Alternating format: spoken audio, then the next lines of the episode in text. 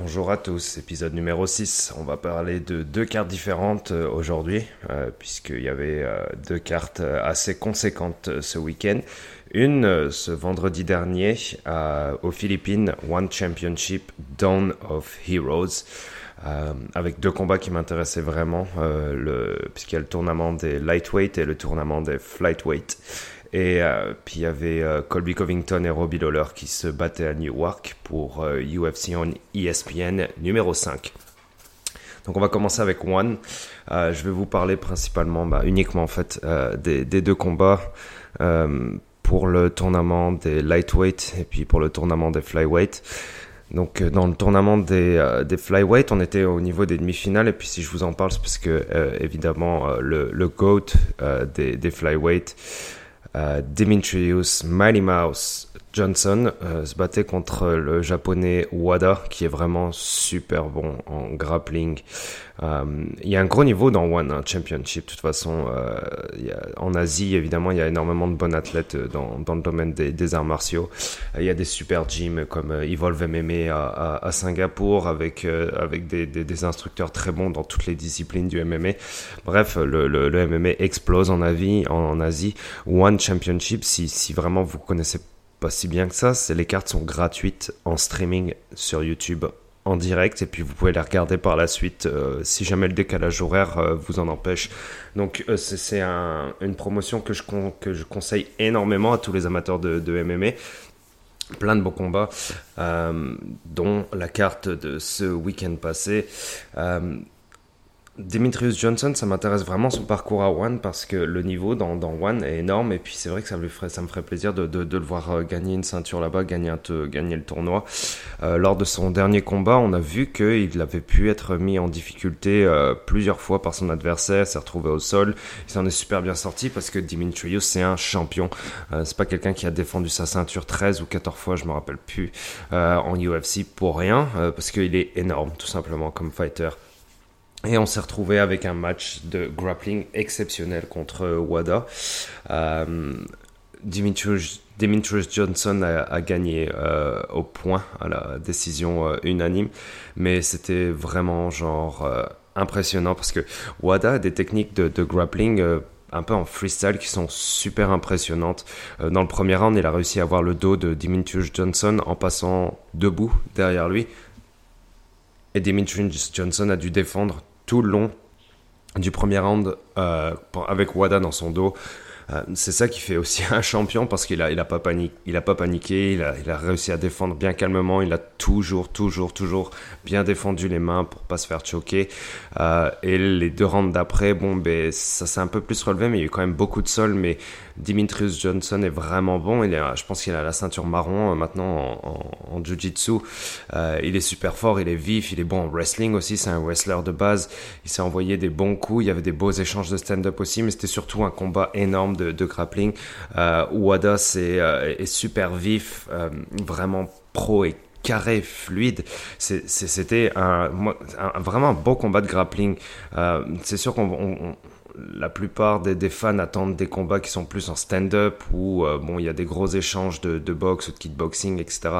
Mais euh, mais là c'était un super combat de grappling avec deux athlètes très très fort dans, dans, dans, cette discipline et dans cette sous-discipline. Euh, je suis vraiment content de voir Dimitrius euh, avancer dans le tournoi parce que euh, vu le niveau qui, euh, qui s'élève en avançant vers la finale, mais ça, ça, peut être que des beaux combats qui s'en suivent vers la fin.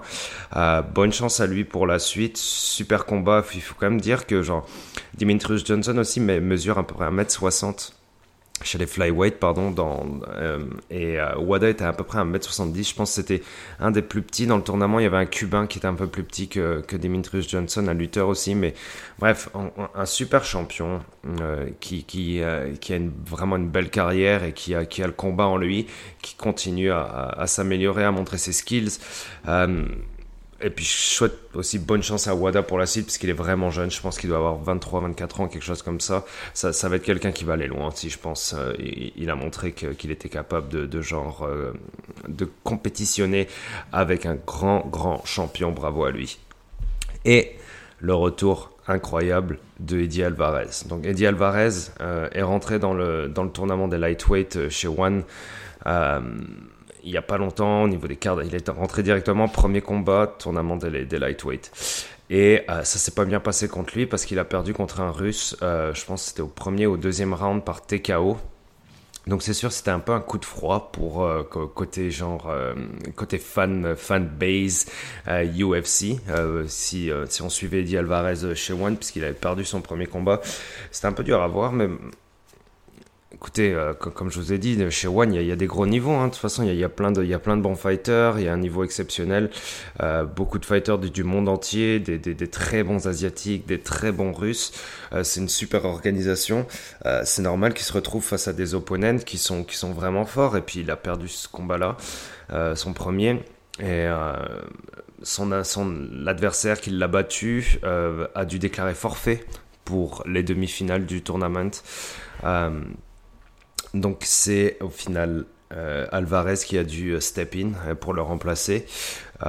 donc une deuxième chance au final pour, pour Alvarez un peu, qui, qui, va, qui va devoir se battre contre Edward Folayang, donc un Filipino. Donc je, vous rappelle, la carte était à, Manille. Donc Alvarez, si on récapitule, perd en quart de finale d'entrée dans le tournoi, en TKO, hein, pas genre à la décision quoi que ce soit et se retrouve à Manille en demi-finale à remplacer l'adversaire qui l'a battu contre un Filipino. Donc je pense que la pression est, vraiment à son comble pour, pour, Eddie Alvarez.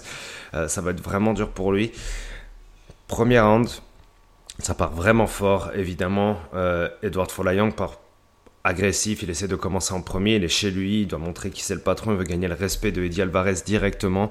Il a réussi à, à dropper Eddie Alvarez avec un low kick, mais vraiment un gros low kick évidemment qui lui a fait bien mal. Eddie Alvarez était en train de faire la grimace quand il était en train de tomber au sol, doucement, doucement.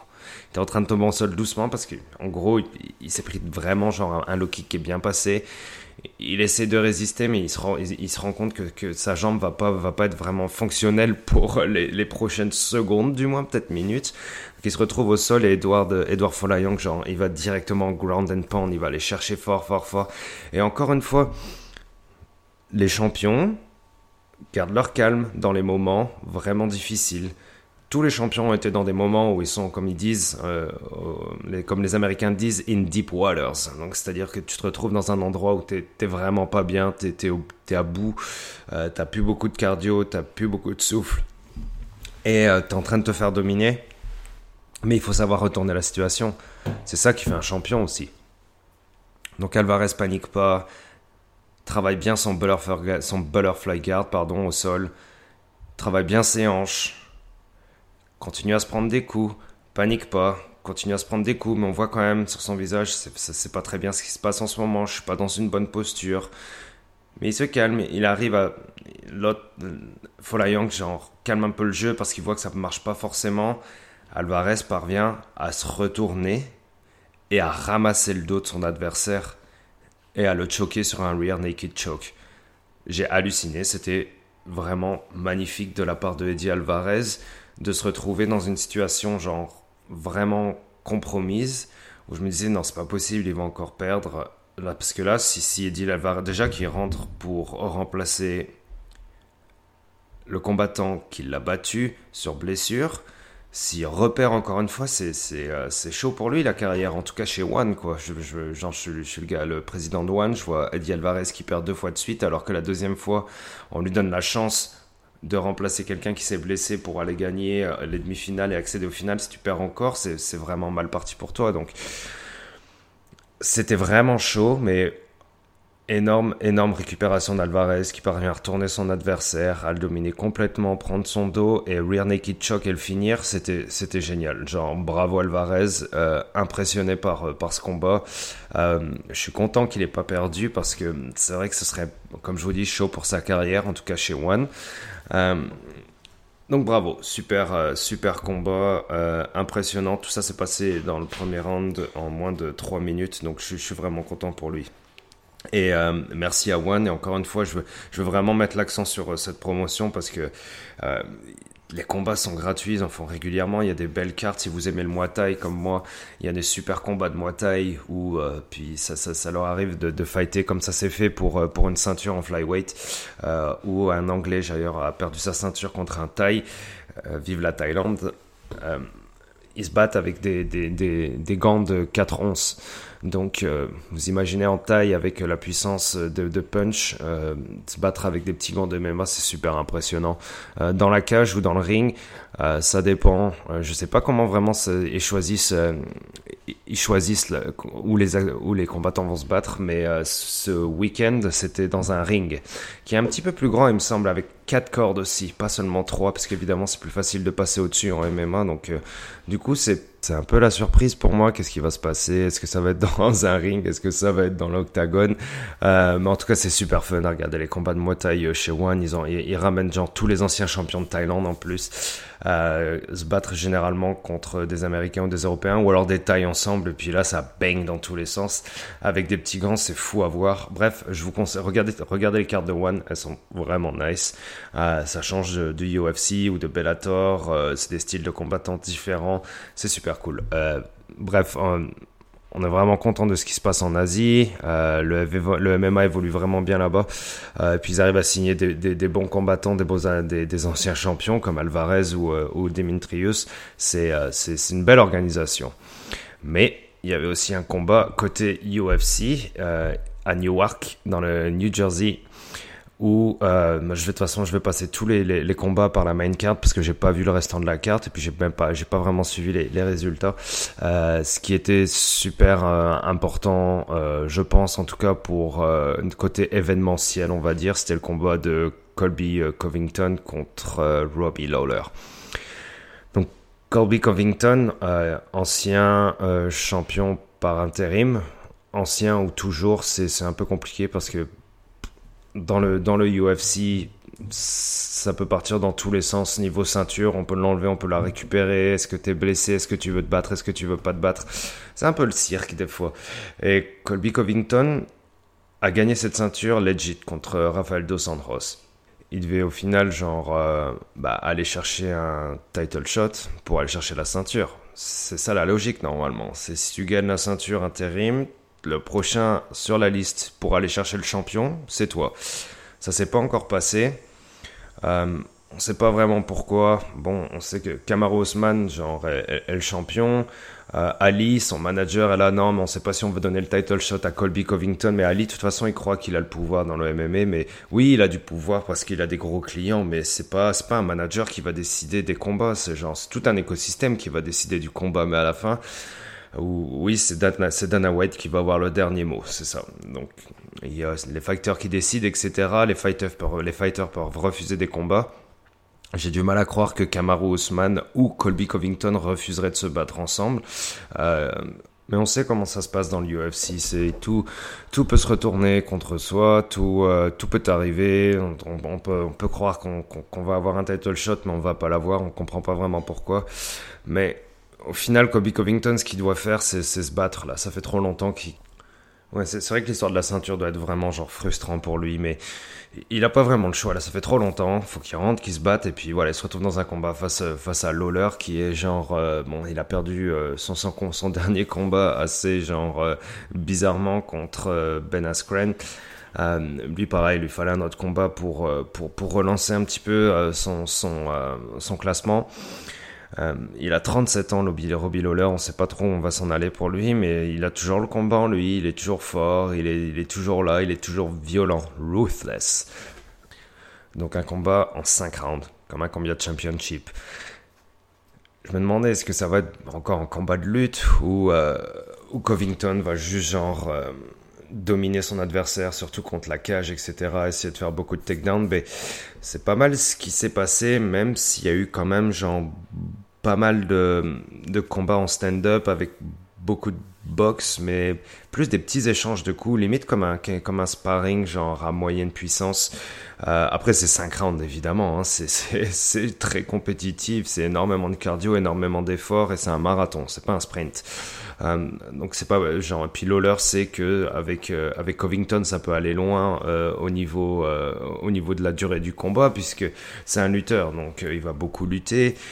il va pas forcément aller chercher le chaos tout le temps, il va pas forcément aller chercher le finish tout le temps, et c'est ça qui me gêne un petit peu au final avec avec Kobe Covington, mis à part euh, tout le cirque qui est autour de lui à côté, euh, toutes, ces, toutes déclarations, son comportement, bref, euh, tout, beaucoup de gens aiment la Euh, je suis sûr qu'il a une grosse fanbase derrière, évidemment, puisque, bon, de par son rattachement à, avec Trump, etc., et puis le, fait qu'il est toujours en train de charrier d'autres combattants, le fait qu'il parle énormément, le fait qu'il se pointe aux événements avec sa ceinture, etc. Il a une grande gueule, tout simplement, quoi. Euh, mais généralement, dans, dans l'octagone, euh, même si c'est pas ce qu'il y a de plus passionnant à voir, après c'est une question de goût évidemment, euh, là il a montré qu'il a dominé encore une fois euh, Robbie Lawler, qui est pas genre euh, un, combattant de seconde zone. Euh, c'est quelqu'un qui a été champion, c'est quelqu'un qui a 37 ans, oui certes, mais qui est toujours vraiment en forme et qui, se bat comme un fou. Il a battu Dos Santos qui est, pareil, qui est un adversaire genre très très genre très très bon. Qui s'est retrouvé avec une ceinture aussi. Donc en gros, il a battu deux anciens champions au final, Kobe Covington, en cinq rounds, avec beaucoup de domination tout du long. Euh, mais j'ai j'ai du mal à imaginer qu'il puisse aller battre, par exemple, Kamaru Usman, parce que Kamaru Usman la façon dont il a battu euh, Woodley était vraiment plus agressive et plus dominante, avec plus de puissance dans les punches, etc. Covington est un monstre en lutte. C'est techniquement c'est quasiment parfait. Euh, c'est vrai qu'il mixe bien quand même genre son stand-up et la lutte parce que c'est genre bon bah on va aller donner on va aller faire quelques combinaisons vers le haut du corps et après on va descendre pour aller prendre un double leg et on va réussir à le mettre par terre et on va le garder par terre pendant de longues secondes, de longues minutes. Euh, mais après ça, qu'est-ce qui se passe? Bah pas assez pour aller jusqu'au finish. Il a eu son dos plusieurs fois. Plusieurs fois, il a essayé d'y aller pour le bulldog choke. Euh, plusieurs fois, il a essayé d'y aller pour le rear naked choke. Genre, ça a jamais abouti vraiment loin. Ça a jamais été vraiment proche d'essayer de finir euh. Euh, il a gagné clairement le premier round, même le deuxième. Je pense qu'il a gagné tous les rounds au final, euh, Colby Covington. Lawler, ça lui a pris un petit peu de temps à être moins timide, mais c'est vrai que Lawler, genre, prenait plus de coups, mais pas vraiment des coups, genre super, des coups un peu, j'ai pas envie de dire inoffensifs, parce que c'est sûr qu'à la longue, genre, de se prendre genre des jabs, des jabs et des one-two et des one-two, euh, c'est éreintant, et puis ça donne du damage un peu, mais Colby Covington n'est pas là pour mettre genre vraiment de la grosse droite, tandis que genre Lawler, lui, genre plus à se protéger, plus à essayer de passer genre un gros punch qui risque de faire mal à Covington, mais Bon, il n'y a pas vraiment eu de round d'égal-égal, genre Covington a toujours été au-dessus, il y a eu des rounds avec plus d'échanges de boxe, comme le troisième par exemple, mais bon, quatrième round, Covington au-dessus, cinquième round, euh, Covington au-dessus, même quand Lawler dans les dernières genre 30 secondes ou dans la dernière minute a essayé d'y aller plus agressif pour y aller peut-être limite au finish. Euh, Covington a réussi à le mettre à un spinning bad fist à Lawyer euh, qui lui a un petit peu ouvert l'arcade sourcilière avec un bref un petit peu de sang etc. Covington était au-dessus, Covington a gagné le match tout du long. Mais je m'imagine, genre, si on met Covington et Ousmane dans la cage, Genre, je pense pas que Covington est capable de, de, de, finir Ousmane. Je sais que je passe euh, du coq à l'âne, là. Je passe à un, autre combat qui, qui est même pas annoncé, qui risque peut-être même pas de se passer. On n'en sait rien. C'est vrai qu'il y a toujours euh, Masvidal euh, dans, dans, dans, le coin de notre tête et euh, dans celle de Dana White et de tous les fans. mais Masvidal, apparemment, veut coller Conor McGregor. Mais qui n'a pas collé out Conor McGregor? Qui, genre, ne, qui, qui peut résister à l'appel des dollars de Conor McGregor? Oui, Covington, je pense qu'il veut juste la, il veut juste la ceinture, clairement quoi. S'il aime la popularité, il aime parler, il aime croire qu'on l'aime, il aime qu'on le déteste. Euh, lui, il veut juste aller chercher sa ceinture. Hein. Il a été honnête là-dessus. Il a toujours genre euh, toujours défendu le fait qu'il était le champion par intérim, mais il a raison. Normalement, il, devra avoir accès à un title shot. Euh, vous pouvez parler autant de vous que vous voulez de son style de combat. C'est quelqu'un qui mérite d'aller chercher sa, sa ceinture euh, au final à la fin. Bon, est-ce qu'il va la gagner ou pas? Ça, c'est un autre débat. Mais je pense qu'il mérite d'aller dans la. Peut-être il pourra aller se battre contre Masvidal au final, mais genre, ce sera abusé quand même parce qu'il s'est retrouvé avec la ceinture par intérim. Et à ce moment-là, on lui dirait Bon, allez, celui qui gagne le combat entre Masvidal et Covington aura le droit de se battre contre euh, Ousmane. C'est genre, ouais, mais il est déjà passé par là, euh, Covington. Il a déjà gagné la ceinture par intérim. Il a déjà gagné son, son, son, droit, son passe-droit pour un, pour un title shot. Donc, on est un petit peu bloqué, mais bon, c'est l'UFC, c'est comme ça que ça se passe. C'est pas comme Bellator ou, euh, ou One où genre ils font des tournaments et puis là c'est genre tu gagnes les quarts de finale ou l'ennemi ou la finale, bref, ou tu la perds, point barre, quoi. Il n'y a pas de genre, euh, bon, bah, on va voir euh, c'est quoi le meilleur match-up pour un combat, etc. C'est qui gagne, passe, point barre. Donc, euh, on verra comment ça va se passer pour la suite. Covington a encore prouvé qu'il avait le niveau pour battre des, des, des, top combattants. Est-ce qu'il a le niveau pour aller battre Ousmane? Moi, je vous dis, je, il a le niveau pour compétitionner, en tout cas, avec Ousmane.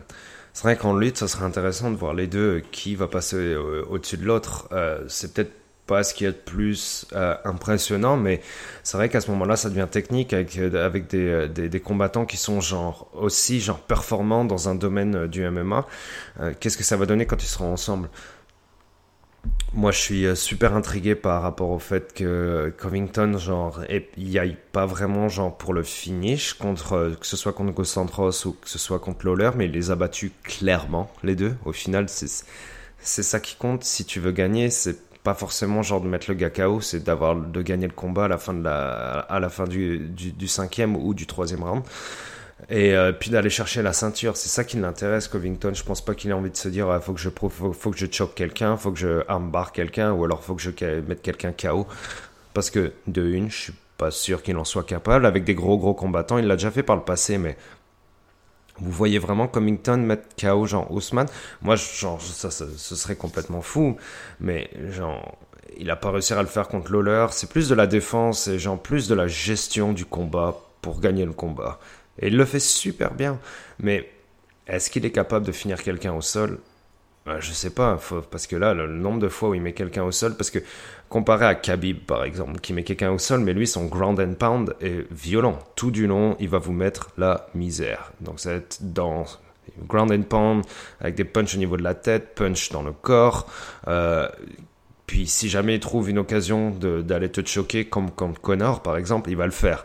Covington, c'est pas la même chose. Tout, tout, du long, il va vous éreinter, il va un petit peu vous vous casser le moral avec euh, en vous mettant au sol. Tu te relèves, tu te prends des punches dans la tête. Il part pour un double leg et tu te retrouves au sol. C'est vraiment compliqué. J'ai hâte de voir Covington passer chez Ariel lundi. Je sais pas, je sais même pas s'il va passer, mais ce serait logique. Qu'est-ce qu'il va dire? Qu'est-ce qu'il va demander? On va suivre ça ensemble et on en parlera au prochain podcast.